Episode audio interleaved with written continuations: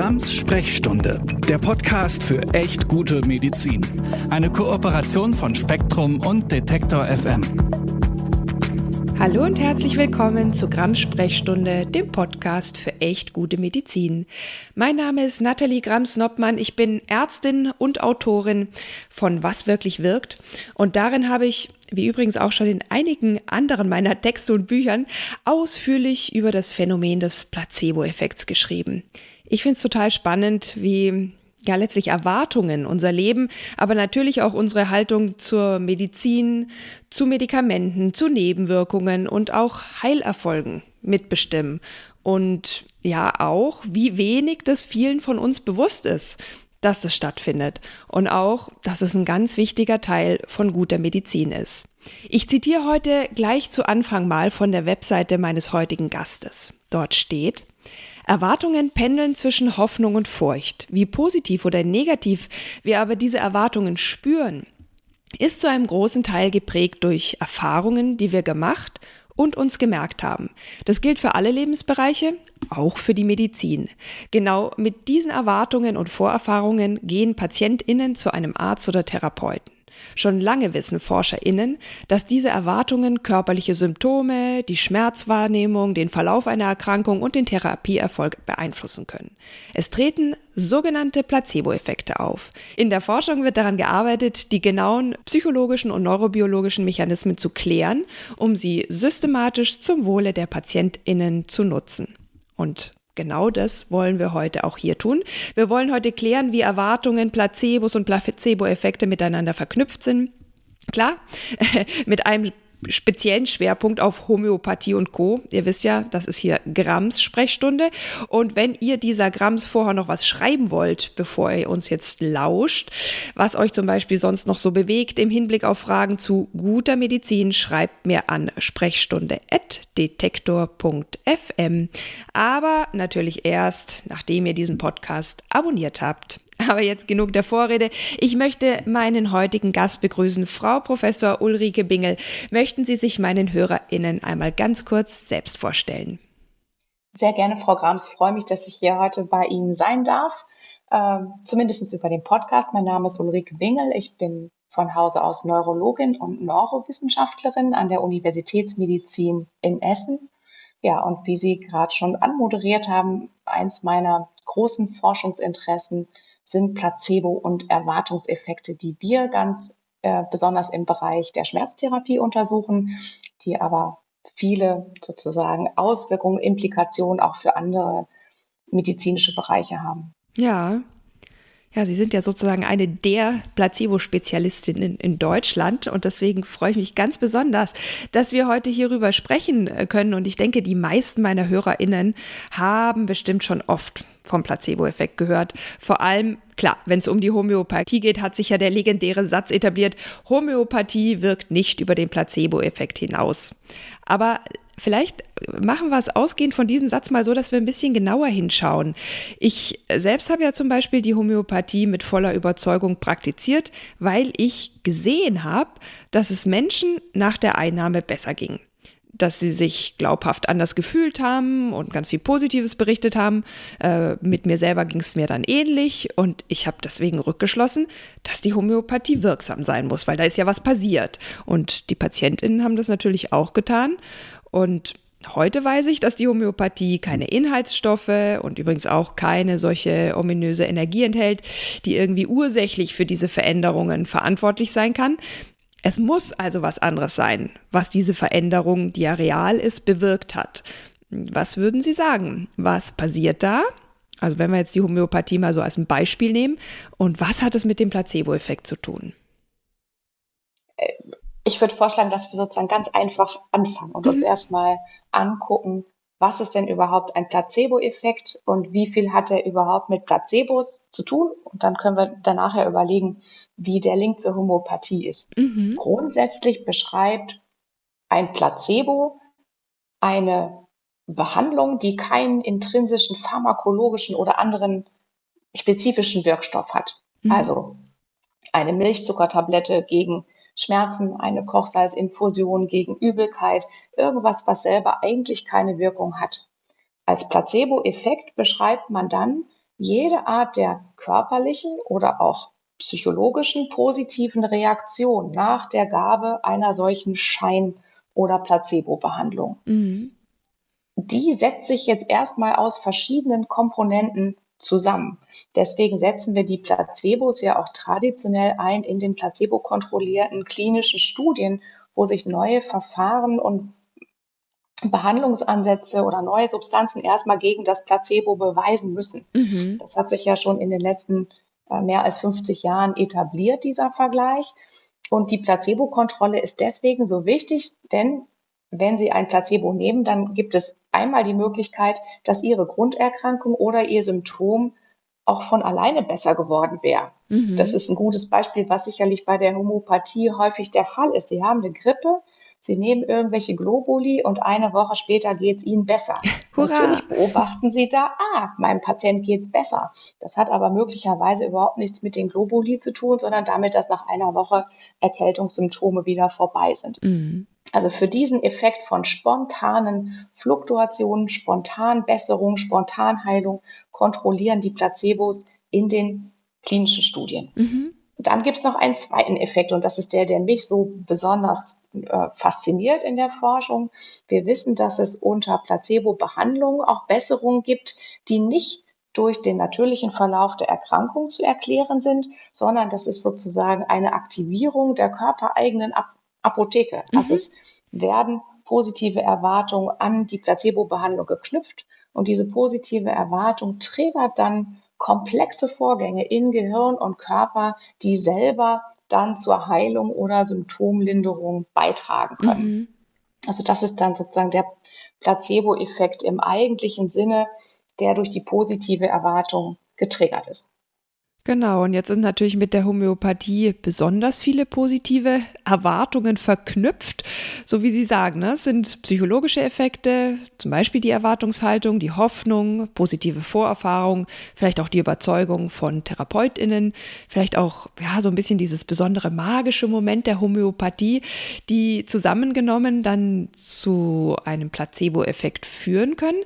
Ich habe ja in meinem allerersten Buch Homöopathie neu gedacht sogar den Begriff Begriff des Superplacebos eingeführt, ähm, weil die Homöopathie halt so besonders positiv belegt ist und auch seit Jahrzehnten ja quasi gehypt wird. Und ob das nicht vielleicht noch mal ein bisschen mehr triggert und auslöst? Was denken Sie darüber? Also es gibt ja die Erwartung von unseren Patientinnen und Patienten wird ja durch ganz viele Dinge geprägt. Eigene Vorerfahrungen spielen eine große Rolle. Ähm, aber auch das Beobachten von Therapieerfolg spielt eine Rolle. Mhm. Und ich würde sagen, dass sich in der Homöopathie ähm, viele Aspekte vereinen, die sehr gut geeignet sind, um positive Erwartungen auszulösen. Also häufig ähm, habe ich ja von irgendjemandem gehört, dass man am besten zu diesem, äh, dieser oder jener Behandlerin geht. Ähm, häufig müssen Patienten auch selber für die Homöopathie bezahlen. Also das ist mhm. interessant, lässt sich auch empirisch belegen, vermeintlich teure Placebos wirken besser als günstige. Und wenn ich selber einen Beitrag dazu leisten muss, indem ich dafür bezahle, ähm, steigert das natürlich meine Überzeugung, dass mir das auch hilft. Ja. Es sind mit der Homöopathie verschiedenste Rituale und auch wichtige Kontextfaktoren verbunden, die positive Erwartungen auslösen. Ähm, häufig ist auch die Überzeugung der Behandler, die spielt ja auch eine große Rolle. Mhm. Man kann zeigen, dass wenn ein Behandler von einer Behandlung überzeugt ist, dass das besser funktioniert, als wenn der Behandler nicht davon überzeugt ist.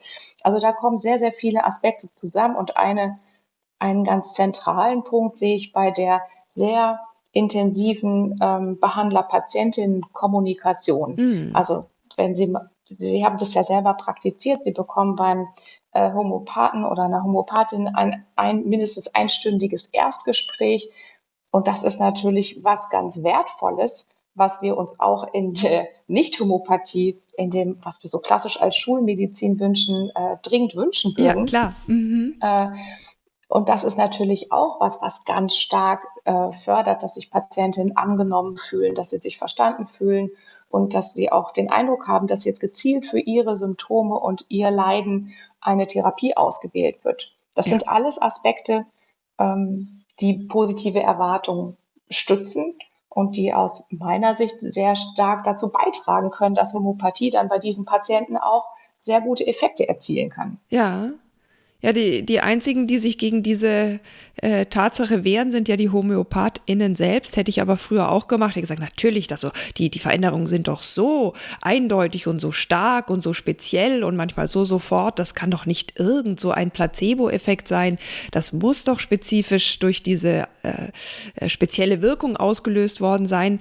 Vielleicht könnten Sie noch ein bisschen was dazu sagen, wie mächtig der Placebo-Effekt ist. Sie haben ja in einem anderen Podcast und auch hier hier heute schon mal gesagt, da wird so quasi unsere innere Apotheke geöffnet. Das finde ich ein ganz tolles Bild, weil man da ja wirklich dann auch äh, davon ausgehen kann, dass echt was in unserem Körper passiert, was ganz Starkes ähm, und nicht nur so ein Gefühlchen entsteht, äh, was man vielleicht noch so ein bisschen belächeln könnte. Ja, also wir wissen, dass diese Placebo-Effekte sehr mächtig sein können. Die sind unterschiedlich stark in Abhängigkeit davon, was für ein Symptom oder was für eine Erkrankung sie behandeln. Wir wissen aber, dass sie beispielsweise im Bereich der Schmerztherapie, im Bereich der Behandlung von Depression und Angst, im Bereich der Behandlung von Fatigue und Erschöpfung sehr, sehr große Effekte haben kann. Also in den mhm. klinischen Studien wissen wir, dass bis zu 70 Prozent des Gesamttherapieerfolges letztendlich auf den Placebo-Effekt zurückzuführen ist. Das sind wirklich große Effekte, ähm, die man auch im Einzelfall dann, dann beobachtet.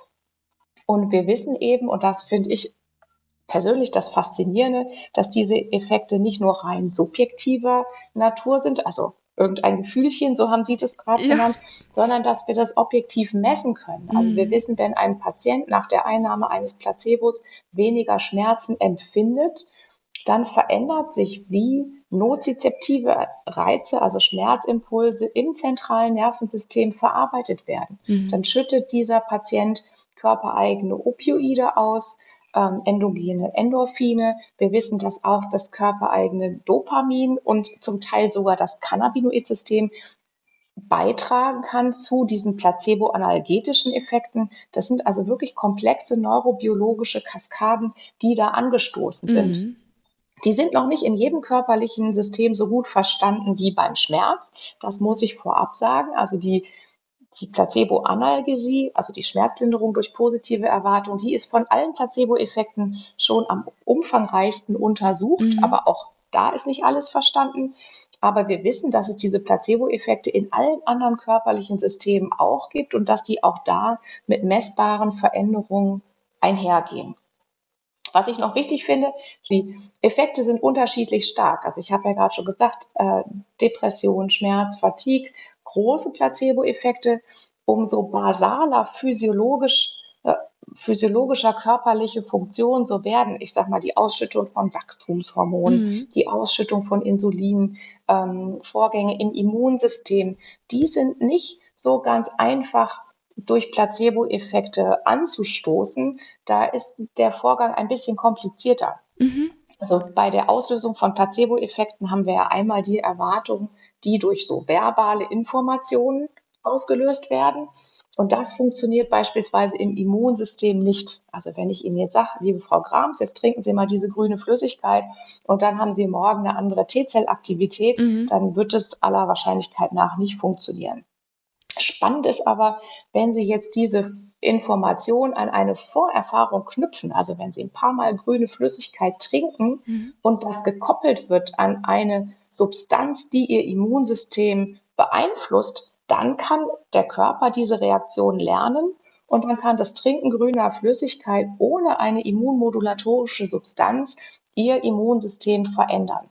Also das sind sogenannte konditionierte, gelernte Effekte und die gibt es auch in diesen körperlichen Systemen wie dem Immunsystem, der Ausschüttung von Hormonen und so weiter. Also mhm. es ist äh, ein bisschen unterschiedlich, wie die Effekte ausgeprägt sind und wie man sie auslösen kann. Ja, total spannend. Da gehe ich gerne später nochmal drauf ein. Jetzt ist für mich erstmal wichtig festzuhalten, der Placebo-Effekt hat also nichts mit Einbildung zu tun, sondern da passiert wirklich was im Körper, was real ist und was mhm. teilweise wirklich ein großer Effekt sein kann. Also man, man, man darf den Placebo-Effekt nicht unterschätzen. Wir sprechen nachher auch darüber, dass man ihn auch nicht überschätzen darf. Ein bisschen haben Sie es ja auch schon, schon angedeutet. Aber auf jeden Fall, äh, finde ich, sind wir hier in der großen Sache mh, hm, auf der Spur. Und jetzt ist es ja aber so, äh, der Placebo-Effekt ist eine wichtige Sache, aber die Homöopathie hat ihn weder erfunden noch für sich gepachtet. Äh, er hat ja auch einfach Grenzen und das ist auch nochmal ein wichtiger Punkt, weil er halt keine wirklich wirksame Therapie ist und auch keine ersetzt. Ähm, letztlich ist der Placebo-Effekt ja auch keine Wirkung, sondern ein, ein psychologisches Phänomen, wenn ich es richtig verstehe, dass man nicht planen und nicht richten kann. Also wo sehen Sie dann, da würde ich widersprechen. Ja? Also Gern. es ist ja eben kein rein psychologisches Phänomen, sondern ein, äh, es werden komplexe, auch körperliche Reaktionen, physiologische Reaktionen getriggert durch diese Erwartung und mhm. das hat selbstverständlich eine Wirkung. Ähm, die Wirkung geht halt nur nicht von dem Placebo aus, ja. sondern von der daran geknüpften Erwartung. Und ähm, Sie hatten gerade angedeutet, dass das ja vielleicht irgendwie so ein zufälliges Phänomen ist, dass man ihn nicht richten und steuern kann. Auch da würde ich widersprechen. Deswegen führen wir ja diese intensive Forschung durch. Umso besser man die Mechanismen versteht, wie Placebo-Effekte ausgelöst werden, umso besser kann man sie natürlich auch systematisch zum Wohle der Patienten ähm, triggern. Mhm. Wenn wir mhm. wissen, Erwartung, Vorerfahrung, Arzt-Patienten-Kommunikation, Lernen am Modell, das sind alles Faktoren, die Erwartung und dann eben sekundär die Erwartungseffekte, was sozusagen ein Synonym für Placebo-Effekte ist. Äh, wenn wir wissen, dass die einen Einfluss haben, dann kann man die ja auch systematisch steuern, mhm. indem wir unseren gesamten Patientenkontakt und auch kontextuelle Faktoren, Informationen, die wir unseren Patienten zusammen mit Medikamenten, die wir verschreiben, geben, entsprechend anpassen. Mhm. Ja, das wäre sozusagen die Hoffnung, ne? dass man die Placebo, Placebo-Effekte in der Medizin noch mehr äh, nutzen kann, richtig davon profitieren kann. Ähm, den Placebo-Effekt, muss man ja auch sagen, gibt es ja nur, weil wir mit richtiger Medizin die Erfahrung gemacht haben, dass sie wirkt. Also hoffen wir auf dieses Phänomen auch bei nicht pharmakologisch wirksamen Dingen. Ähm, aber Sie haben es auch schon angesprochen, dass man ja äh, in, in, in Studien zumindest belegen konnte, dass Menschen, die äh, also dass man das sozusagen verknüpfen kann, die Erwartung und tatsächlich auch eine körperliche äh, Reaktion, dass zum Beispiel Menschen, die äh, über längere Zeit Schmerzmedikamente nehmen müssen, irgendwann auch so konditioniert auf die Wirkung sind, dass man vielleicht weniger davon geben kann oder sie komplett durch einen Placebo ersetzen kann. Das fand ich auch total spannend, weil dann könnte man ja vielleicht drüber nachdenken, ob man Placebos auch so nutzen könnte, äh, dass man Medikamentennebenwirkungen zum Beispiel reduziert. Ist das auch was, wo Sie. Absolut, das ist ja. genau eine der Visionen, die wir haben. Ähm, ich, ich hole noch einmal ganz kurz aus. Mir mhm. ist ganz wichtig zu betonen, dass Placebo-Effekte natürlich nicht äh, beschränkt sind auf die Behandlung mit Placebos sondern jede medizinische Behandlung ist begleitet von Placebo-Effekten. Denn der Placebo-Effekt ist ja ein Erwartungseffekt. Mhm. Dem, wir müssen die Placebos wegdenken. Die Placebos sind spannende Spielzeuge und wichtige Werkzeuge in den klinischen Studien. Aber das, was wir da seelisch und körperlich als Reaktion sehen, sind Erwartungseffekte. Und man kann zeigen, dass eine positive Erwartung eine medikamentöse Behandlung verstärken oder abschwächen kann. Mhm. Also beispielsweise haben wir das für das potente Opioid Remifentanyl gezeigt, dass eine positive Erwartung den analgetischen, also schmerzlindernden Effekt verdoppeln kann, wohingegen eine negative Erwartung verknüpft mit Angst und Sorge, dass man gerade nicht gut gegen den Schmerz behandelt wird, kann die pharmakologische Wirkung eines eigentlich potenten Medikamentes reduzieren oder sogar komplett auslöschen. Mhm. Und das heißt, das ist eigentlich das, worum es aus meiner Sicht geht, damit, dass wir uns als Behandlerin und Behandler dieser sehr mächtigen Rolle von Erwartungen und Vorerfahrungen bewusst werden, die medikamentöse Behandlungsverläufe beeinflussen. Mhm. Also die Placebos wie gesagt, das ist ein interessantes Spielzeug und wir kommen ja vielleicht noch auf das spannende Entwicklungsfeld der Open-Label-Placebos mhm. zu sprechen, die ich für eine interessante Alternative zur Homöopathie halte. Aber das ist eine interessante Entwicklungs- und Spielwiese. Ähm, da, wo die Musik aus meiner Sicht wirklich spielen sollte, ist in der systematischen Anwendung von Erwartungseffekten zusammen mit Goldstandard-Therapien, die wir haben und hoffentlich auch noch entwickeln werden. Mhm. Ja, das, äh, das äh, sehe ich äh, ganz genauso als wirklich große Hoffnung. Aber ich habe immer so ein bisschen Sorge, dass dann äh, dem Placebo Effekt auch wieder zu viel zugeschrieben wird. Ähm, deswegen frage ich nochmal, wo, wo sehen Sie die, die Grenzen dann auch von solchen Unterfangen?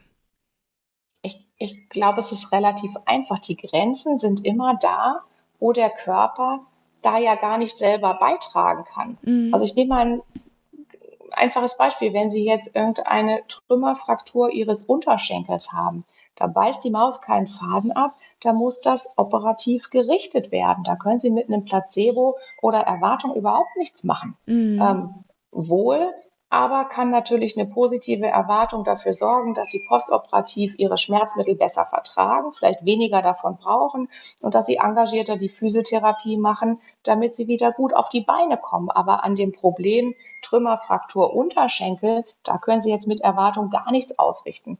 Und genauso ist das bei schweren anderen, wenn Sie jetzt an Tumorerkrankungen denken. Kein Mensch also käme, kein verantwortungsvoller Behandler käme auf die Idee, ähm, eine Tumorerkrankung mit Placebos behandeln zu wollen. Aber sie können, selbstverständlich würde man da moderne chemotherapeutische oder auch andere immunmodulatorische Therapien anwenden. Aber sie können mit einer positiven Erwartungshaltung dafür sorgen, dass die Patientinnen und Patienten das besser vertragen, vielleicht weniger Nebenwirkungen entwickeln unter diesen Therapien und auch für sie überlebensnotwendige Therapien ähm, eher nehmen. Also die ja. Compliance bei Medikamenteneinnahmen, die, das kennen Sie aus Ihrem Alltag, die ist zum Teil gering. Sie wissen, wie viele tausend Tonnen Medikamente in Deutschland äh, jedes Jahr im Müll landen oder mhm. im Klo runtergespült werden. Also wir haben da viel Luft nach oben, wirklich das Potenzial aus den Therapien, die wir schon haben, rauszuholen. Und da kann positive Erwartung und das Vermeiden von negativer Erwartung, Angst und Sorge, also in anderen Worten die Vermeidung von Nocebo-Effekten, eine große Rolle spielen. Ja, das wäre nämlich genau meine nächste Frage gewesen, weil Sie auch die Chemotherapie erwähnt haben, die ja einfach, ich sag mal, in Anführungsstrichen traditionell einen äußerst schlechten Ruf hat. Es, jedem, jeder Person ist bekannt, äh, da geht es einem schlecht und dann erwartet man das ja auch quasi schon, wenn man das dann in Aussicht gestellt bekommt. Vielleicht sprechen wir noch über den kleinen bösen Bruder des äh, Placebo-Effekts, den Nocebo-Effekt für einen Moment ja, genau, wie Sie sagen, der Nocebo-Effekt ist sozusagen der böse, der negative Zwilling. Mhm. Ähm, das heißt, Erwartungen können nicht nur positiv sein, die können auch negativ sein. Und wir wissen, dass negative Erwartungen einen ganz großen Anteil der unerwünschten Wirkungen erklären, die wir in Patientinnen und Patienten sehen. Und das wissen wir auch wieder aus einer sorgfältigen Reanalyse der klinisch kontrollierten Studien, wo ja immer die Hälfte der Patienten mit Placebo behandelt werden und die andere Hälfte nicht.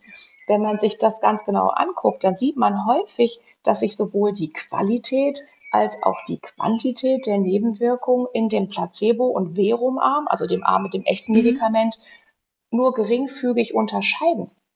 Und die Patientinnen und Patienten, die entwickeln eben auch im Placeboarm genau die Nebenwirkungen, über die sie vorher umfangreich aufgeklärt werden. Also das ist ein wirklich großes klinisches Dilemma, ähm, dass umso mehr man aufklärt über Nebenwirkungen, auch die Wahrscheinlichkeit größer wird, dass Patientinnen und Patienten diese entwickeln. Ja, und hat, hat man auch bei den Covid-19-Impfstoffen gesehen, ne? weil da wurde auch ja breit medial berichtet und dann hat man tatsächlich auch gesehen, dass die Menschen dann diese Nebenwirkungen bei sich verspüren, selbst wenn sie nur in der Kontrollgruppe waren. Absolut. Die Covid-19-Pandemie ist wirklich ein Paradebeispiel für How Not To. Ja. Ähm, da haben wir gesehen, dass da insbesondere in der medialen ähm, Abdeckung und auch der ganzen Kommunikation, ich weiß gar nicht, ob man das, was da passiert ist, Impfkampagne nennen kann, aber mhm. das, was wie dazu kommuniziert wurde, war in jeder Hinsicht äh, sehr unhilfreich, zumindest äh, äh, am Anfang der Pandemie. Und da haben wir das gesehen, was für eine mächtige Rolle auch die Medien spielen in der Erwartung, äh, in der Bildung. Ja. Genau. Der Erwartung unserer Patienten. Ja. Und wir wissen mittlerweile auch, wenn man jetzt in die Zulassungsstudien zu den Impfstoffen guckt, dann kann man sehen, dass drei Viertel der unerwünschten Wirkungen auch im Placeboarm aufgetreten mhm. sind. Also drei Viertel der Nebenwirkungen äh, sind nicht haben nichts mit dem Impfstoff ja. zu tun. Ja. Ja, das ist wirklich krass und ich glaube, das ist wirklich vielen noch nicht bewusst. Und einerseits brauchen wir natürlich in der Medizin und gerade auch in der Impfkommunikation, ist ja eh so ein vergiftetes Thema, eine gewisse Transparenz. Man möchte ja auch nichts verschweigen und man möchte auch den Sicherheitsaspekt wirklich äh, transparent machen. Äh, zum anderen ist halt die Transparenz dann auch ähm, erkauft um den Preis, dass eben negative Erwartungen äh, auftreten und mit all den Phänomenen äh, im Schlepptau, die Sie ja schon beschrieben haben. Aber wo wir bei Transparenz sind, und Sie haben es ja auch schon kurz angesprochen, wird mich einfach diese Frage nach den offenen äh, Placebos noch interessieren. Vielleicht kurz zur Erklärung. Da sagt man dann, PatientInnen dazu, dass es sich äh, bei der Gabe um ein wirkstofffreies Präparat handelt, äh, das aber bei anderen PatientInnen zum Beispiel mit ähnlichen Symptomen zu einer Symptomreduktion geführt hat. Und das hat man auch jetzt nicht nur bei Pille-Palle-Sachen gemacht, sondern auch wirklich bei Beschwerden wie Reizdarmsyndrom oder auch Migräne und da teilweise wirklich mit Erfolg. Ähm, wie denken Sie über offene Placebos? Ja, mich fasziniert das. Ich finde, das ist ein spannendes Entwicklungsfeld und das hat sich natürlich entwickelt aus diesem ethischen und, sagen wir mal, moralischen Dilemma, dass wir in den experimentellen Studien parallel zu den Placebo-Gaben immer lügen mussten. Ne? Mhm. Wir haben gesagt, das ist ein tolles, schmerzlinderndes Medikament und in Wahrheit war das gar kein echtes Medikament. Das ist natürlich eine Fehl- und Falschinformation, die sich im klinischen Alltag absolut verbietet. Ja? Also das möchte ich hier nochmal klar sagen. Ja es wäre absolut verantwortungslos, Patientinnen mit Placebos zu behandeln und ihnen nicht mal zu sagen, dass sie mit Placebos behandelt werden. Pfeif, Homöopathie, lassen Sie mich da einmal kurz reinpfeifen, aber jetzt sofort weiter. Ja, genau, ich, ich freue mich, dass Sie die Kommentare zur Homöopathie machen. Ich, ich glaube, aus allem, was ich so gesagt habe, können Sie ganz gut ableiten. Also ich stimme ihr, Ihrer Einschätzung, dass das eine Art Power-Placebo ist absolut zu. Und ich würde es einfach positiv konnotieren, dass die Homöopathie schon verstanden hat, diese der Placebo-Wirkung zugrunde liegenden Mechanismen für sich optimal zu nutzen. Mhm. Das einzige ethische Problem, was ich sehe, ist die ganze Cover-Story, aber da würde ich mich jetzt nicht weiter zu äußern. Ja, aber ich das führt uns ja direkt wieder zu den offenen Placebos zurück, genau. ne? Ich komme ja. jetzt mal zu den ja. offenen Placebos, weil die vielleicht das ethische Dilemma der Cover-Story hier auch äh, lösen könnten. Mhm. Jedenfalls gab es schon äh, vor ungefähr zehn Jahren die ersten Studien, die hat der Ted Kapschuk von der Harvard Medical School initiiert, gesagt, okay, wir wissen, diese Placebos können komplexe Vorgänge in den Patientinnen und Patienten anstoßen. Wir behandeln die jetzt einfach mal offen mit Placebos. Und da hat er die ersten Studien, wie Sie sagten, durchgeführt zu Reizdarmsyndrom, zu chronischen Rückenschmerzen. Es gab auch eine Pilotstudie zu Depressionen. Und da haben die Kolleginnen und Kollegen tatsächlich klinisch relevante und signifikante Effekte gesehen. Die haben allerdings, muss man sagen, zusätzlich zu dem Open Label Placebo aus meiner Sicht relativ starke Instruktionen gegeben. Die mhm. haben gesagt, Placebo-Effekte die können mächtig sein. Der Körper kann automatisch darauf reagieren, wie der Pavlovsche Hund. Sie müssen nicht dran glauben, aber die regelmäßig einnehmen. Mhm. Und dann haben sie diese Effekte gesehen. Wir haben dann eine, die bis heute eigentlich größte Open-Label-Placebo-Studie durchgeführt bei chronischen Rückenschmerzen, weil ich persönlich das ehrlich gesagt alles nicht so richtig glauben konnte, was da in Amerika ja. publiziert wurde.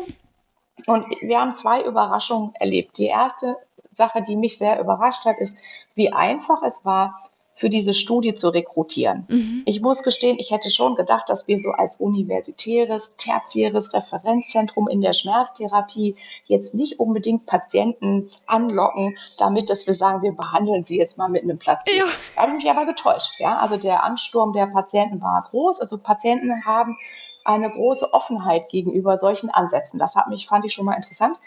Und wir haben tatsächlich genau das replizieren können, wie die amerikanischen Studien. Auch wir haben signifikante Effekte gesehen auf körperliche Beeinträchtigung, auf Schmerz, auf depressive Symptome bei Patientinnen und Patienten mit chronischen Rückenschmerzen. Die Effekte waren kleiner als die, die man in Amerika beobachtet hatte, aber sie waren da. Mhm. Jetzt fragen Sie mich, was ich darüber denke. Ich glaube, wir müssen noch viel besser verstehen, was denn da eigentlich wirkt. Denn die Erwartung ist es in dem Fall ja irgendwie nicht so richtig. Wir haben die Erwartung vorher gemessen und die Erwartung vor der Therapie korreliert ganz schlecht mit den Besserungen, die sich tatsächlich in dieser Studie ergeben. Ja. Ähm, obwohl wir wirklich gut für alle anderen Faktoren kontrolliert haben. Und wir müssen auch herausfinden, wer für wen kann das denn das Richtige sein? Also ich sage es mal ganz ehrlich, wenn ich Kopfschmerzen habe, dann nehme ich Schmerzmittel, mhm. kein Placebo. Ähm, und dennoch gibt es aber Patienten, die dafür offen sind und für die das vielleicht auch gut ist. Es gibt Ansätze in Amerika, ähm, am Anfang einer postoperativen Schmerztherapie ein starkes Schmerzmittel mit einem Open-Label-Placebo zu koppeln mhm. und durch diese Kopplung zu helfen, dass die Patienten schneller von den Schmerzmitteln wieder loskommen. Sie haben vielleicht mal gehört, dass es in Amerika eine richtige Opioid-Epidemie ja, gibt. Also klar. es gibt sehr, sehr, sehr viele Todesfälle durch versehentliche Überdosierungen, die auch ähm, ärztlich rezeptiert sind. Also das ist ja. ein sehr, sehr großes Problem. Und jedes äh, Gramm Morphin, was man da sparen könnte bei Patienten, für die das eh nicht indiziert ist, wenn man denen helfen kann, durch Open-Label-Placebos davon wieder loszukommen, wäre damit natürlich viel gelungen. Ja. Ich sehe auch ein Potenzial für Open-Label-Placebo-Behandlung bei Patientinnen und Patienten, die schon sehr viele Medikamente einnehmen und auch bei älteren Patienten, die ja unter, wir nennen das Polypharmazie leiden, die nehmen sechs, sieben, acht, neun Medikamente, Wenn's wo reicht, auch ja. der mhm. beste Pharmazeut nicht mehr absehen kann, was da eigentlich wie wechselwirkt. Und wenn man das schaffen könnte, bei diesen Patienten zum Beispiel Schlafstörungen, Befindlichkeitsstörungen, auch Schmerzen mit Open-Label-Placebo-Behandlung zu lindern, dann wäre das natürlich toll. Ja, Absolut. Und weil Sie den Ted Kapchuk erwähnt haben, den mag ich ja immer besonders gerne. Er ist nämlich eigentlich früher ein TCMler, also traditionell chinesische mhm. Medizin gewesen, der viel auch zur Akupunktur geforscht hat und halt irgendwann auch so ein bisschen wie ich auf den Trichter gekommen ist. Meine Güte, das ist halt Placebo, das ist aber doch was ganz Tolles. Lasst uns doch ehrlich mhm. und offen drüber sprechen. Deswegen bin ich auch von ihm ein bisschen Fan. Und äh, ja, ich auch ganz großer Fan. Sie bestätigen jetzt mein Fangirltum. Und äh, ja, aber aber ich bin natürlich auch äh, Fan von allem, was Sie sagen. Und jetzt ist es ja so, wir haben jetzt in so einer halben Stunde ein riesig komplexes Thema ein bisschen durchgepeitscht. Äh, da geht natürlich immer was verloren, das ist völlig klar. Aber was wäre denn vielleicht noch so eine kleine Take-Home-Message oder irgendein wirklich wichtiger Punkt, den Sie als ja doch auch eine der ganz großen Placebo-Forscherinnen äh, für meine HörerInnen hätten? Was mir persönlich wirklich ganz wichtig ist, ist das Verständnis, es geht nicht um die Placebos, es geht um Behandlungserwartungen und dass die Behandlung beeinflussen können. Und da können wir als, wenn wir selber Patientin und Patient sind, zu beitragen, dass wir uns einen Behandlungskontext, einen Behandler aussuchen, dass wir uns gut informieren über Behandlung, damit unsere Erwartungen wenigstens zum Teil ähm, positiv ausgerichtet sind. Und wir haben natürlich, das ist jetzt ein Appell an die vielen Ärztinnen und Ärzte und andere Mitarbeitende im Gesundheitssystem, eine große Verantwortung, mhm. finde ich, dafür zu sorgen, durch eine gute Kommunikation mit unseren Patienten, durch eine gute Darreichung von Information und Aufklärung, dass unsere Patienten eine zumindest offene, vielleicht etwas optimistische äh, Erwartungshaltung an Therapien haben. Also man muss Erwartungen sollten sozusagen auch ein therapeutisches Ziel sein. Mhm. Und der, der, der Königsweg wäre sozusagen die Kombination aus einem intrinsisch pharmakologisch möglichst spezifisch und gut wirksamen Medikament in Kombination mit einer guten Erwartung oder zumindest keiner schlechten. Ja, ja, das war sehr, sehr, sehr wichtig, was Sie gesagt haben. Und ist ja auch ein Anliegen dieses Podcasts, sozusagen dieses Vertrauen, die positive Erwartung in das, was die Medizin leisten kann, aber vielleicht auch in das, was unser Körper leisten kann, was wir selbst tun können, zu stärken und irgendwie ja so ein bisschen zu verstetigen, weil ich habe den Eindruck, dass das leider im medizinischen Alltag noch nicht optimal genutzt wird. Würde ich Ihnen leider zustimmen. Deswegen auch vielen die Hörerinnen und Hörer ja. noch einladen. Wir haben über unseren von der Deutschen Forschungsgemeinschaft geförderten Sonderforschungsbereich, der sich genau diesem spannenden Thema der Behandlungserwartung widmet, eine Webseite äh, aufgebaut, die heißt www.treatmentexpectation.de und da haben wir, wie ich finde, viele interessante Informationen und Aktionen zum Entdecken und Mitmachen zusammengestellt und ich würde mich sehr ja. freuen, wenn Sie Lust haben, da mal vorbeizuschauen. Das wird mich auch mega freuen. Ich habe die Seite natürlich auch in die Show Notes gepackt und würde vielleicht noch so ein kleines Fazit ziehen, weil ich finde den Placebo-Effekt auch wirklich mega spannend und auch die Tatsache, dass er wirklich aus keiner Therapie oder Medikation wegzudenken ist, ist, glaube ich, ganz, ganz wichtig. Und daraus folgt ja, dass wir im Gegenteil dem noch viel mehr Beachtung, und zwar seriöse Beachtung schenken müssen und nicht nur alternative Kaperung. Aber das haben Sie ja auch gesagt, dieser Effekt kann halt nur auf Prozesse wirken, die unser Körper selbst auslösen kann. Und das hat Grenzen. Bei einer schweren Krankheit, bei chronischen Beschwerden oder sowas wie Verletzungen oder vielleicht auch sowas wie Impfprophylaxe, ähm, da sollte man dann wirklich auf die Behandlung mit bewährten, etablierten, evidenzbasierten Methoden ähm, setzen. Äh, und der Placebo-Effekt ist dann sozusagen on top. Und äh, alles, was nicht über den Placebo-Effekt hinauswirkt, ist halt nicht nur keine gute Medizin, sondern überhaupt keine Medizin. Das sollte man vielleicht auch nicht vergessen an gewissen Stellen. Und ich bedanke mich ganz herzlich, dass Sie heute mein Gast waren zu diesem spannenden Thema. Ihr schaut auf die Webseite und wir hören uns dann hier in zwei Wochen wieder bei Grams Sprechstunde, dem Podcast für echt gute Medizin. Vielen Dank und tschüss. Tschüss, ich freue mich, dass ich dabei sein durfte. Grams Sprechstunde, der Podcast für echt gute Medizin. Eine Kooperation von Spektrum und Detektor FM.